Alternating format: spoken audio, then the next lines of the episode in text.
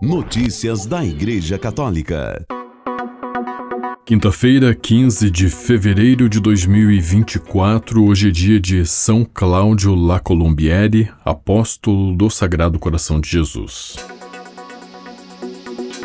Mensagem do Papa Francisco para a campanha da Fraternidade 2024, reportagem de Silvonei José do Vatican News. A Conferência Nacional dos Bispos do Brasil lançou oficialmente nesta quarta-feira, 14 de fevereiro, a campanha da Fraternidade 2024 com o tema Fraternidade e Amizade Social e o lema Vós sois todos irmãos e irmãs. O lançamento foi na sede da entidade em Brasília. O lançamento, às 10 horas, foi procedido pela celebração da Santa Missa, presidida pelo Bispo Auxiliar de Brasília e secretário-geral da CNBB, Dom Ricardo Hoppers, na Capela Nossa Senhora Aparecida. A cerimônia de abertura foi no auditório Dom Helder Câmara. Em comunhão com a carta encíclica Fratelli Tutti do Papa Francisco, inspirada pela vida de São Francisco de Assis, a campanha da Fraternidade 2024 busca fazer um caminho quaresmal em três perspectivas. Primeiro, incentivar as pessoas a verem as situações de inimizade que geram divisões, violência e destroem a dignidade dos filhos de Deus. Segundo, impulsionar as pessoas a iluminar-se pelo evangelho que as une como família família, e terceiro, a agir conforme a proposta quaresmal de uma conversão constante, promovendo o esforço para uma mudança pessoal e comunitária.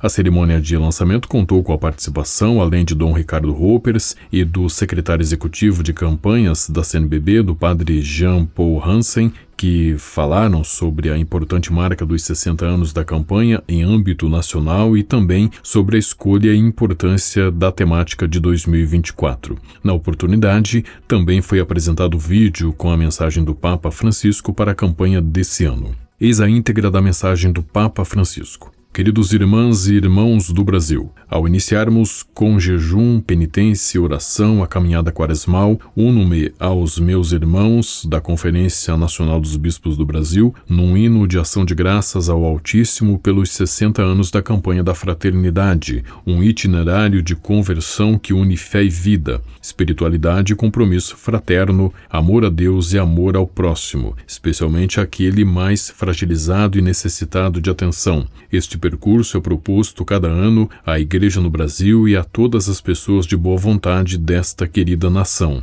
Neste ano, com o tema Fraternidade e Amizade Social e o lema Vós sois todos irmãos e irmãs, os bispos do Brasil convidam todo o povo brasileiro a trilhar durante a quaresma um caminho de conversão baseado na carta encíclica Fratelli Tutti, que assinei em Assis no dia 3 de outubro de 2020, véspera da memória litúrgica de São Francisco. Como irmãos e irmãs, somos convidados a construir uma verdadeira fraternidade universal que favoreça a nossa vida em sociedade e a nossa sobrevivência sobre a terra, nossa casa comum, sem jamais perdermos de vista o céu, onde o Pai nos acolherá todos como seus filhos e filhas. Infelizmente, ainda vemos no mundo muitas sombras, sinais do fechamento em si mesmo. Por isso, lembro da necessidade de alargar os nossos círculos para chegarmos àquele que espontaneamente não sentimos como parte do nosso mundo de interesses, de estender o nosso amor a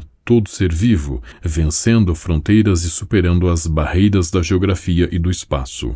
Desejo que a Igreja no Brasil obtenha bons frutos nesse caminho quaresmal e faço votos que a campanha da fraternidade, uma vez mais, auxilie as pessoas e comunidades dessa querida nação no seu processo de conversão ao Evangelho de Nosso Senhor Jesus Cristo, superando toda divisão, indiferença, ódio e violência. Confiando estes votos aos cuidados de Nossa Senhora Aparecida e como penhor de abundantes graças celestes, concedo de bom grado a todos os filhos e filhas da querida nação brasileira, de modo especial aqueles que se empenham pela fraternidade universal, a bênção apostólica, pedindo que continuem a rezar por mim. Roma, São João de Latrão, 25 de janeiro de 2024, festa litúrgica da conversão de São Paulo, apóstolo. Notícias da Igreja Católica. Continuando com seu ciclo de catequeses, Sobre vícios e virtudes, o Papa Francisco refletiu na audiência geral desta quarta-feira, 14 de fevereiro, sobre a assídia, uma tentação muito perigosa que faz a vida perder o sentido e cujo remédio é a paciência da fé. No início da sua catequese ministrada na aula Paulo VI do Vaticano, o Papa Francisco disse que muitas vezes este termo é substituído por preguiça, mas a preguiça é consequência da assídia, cuja raiz em grego significa falta de cuidado. Francisco referiu-se a este vício como uma tentação muito perigosa, cujas vítimas são como que esmagadas por um desejo de morte, sentem aversão por tudo, a sua relação com Deus torna-se tediosa e até os atos mais santos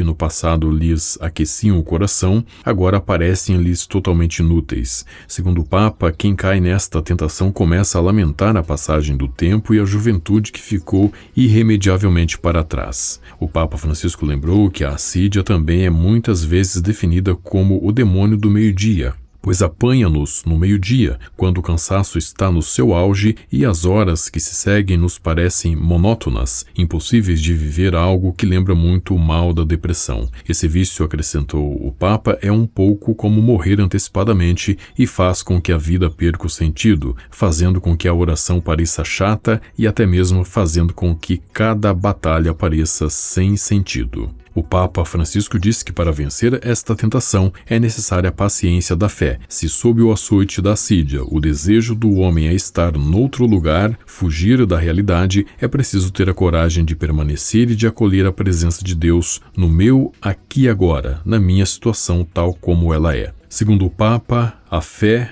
atormentada pela prova da assídia, não perde o seu valor, mas apesar das trevas que a cegam, ainda crê humildemente. É aquela fé que permanece no coração, como permanecem as brasas sob as cinzas. Ficam sempre ali, e se alguém cair neste vício ou numa tentação de assídia, procure olhar para dentro e proteger as brasas da fé, disse finalmente o Papa Francisco. Notícias da Igreja Católica. Muitas pessoas não sabem que cada dia do tempo da Quaresma, no qual os católicos nos preparamos para viver a Semana Santa e para celebrar a Páscoa, é uma oportunidade para lucrar uma indulgência plenária. As indulgências, que podem ser parciais ou plenárias, podem ser lucradas para si mesmos ou pela alma de um falecido. Não se pode lucrar por outra pessoa viva. A primeira maneira de lucrar uma indulgência plenária é seguir o caminho da Via Sacra. Nela recordamos e meditamos na paixão e morte de nosso Senhor.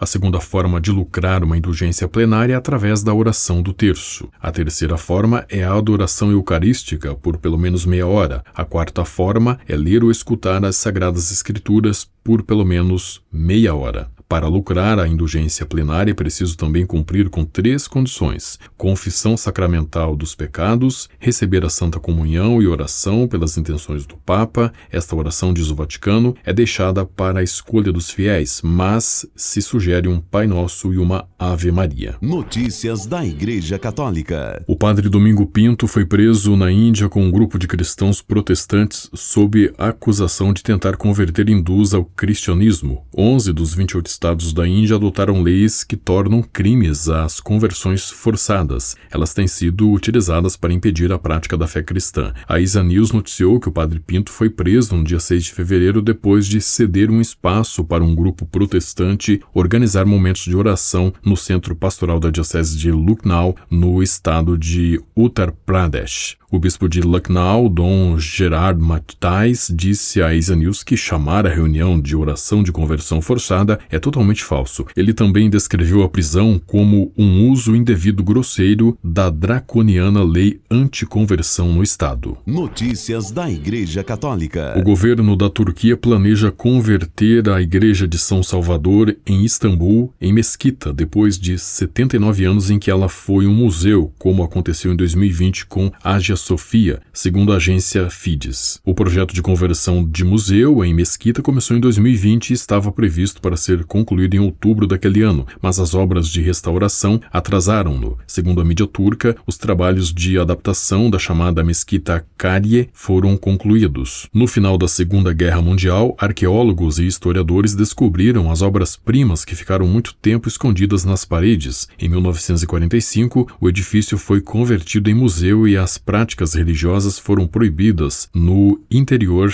da Igreja de São Salvador. No entanto, em agosto de 2020, o presidente turco Recep Tayyip Erdogan reverteu a decisão de 1958 que criou o museu, abrindo caminho para voltar a ser um local de culto islâmico. Com a colaboração do Vatican News e da agência ICI, você ouviu o Boletim de Notícias Católicas que volta amanhã. Notícias da Igreja Católica.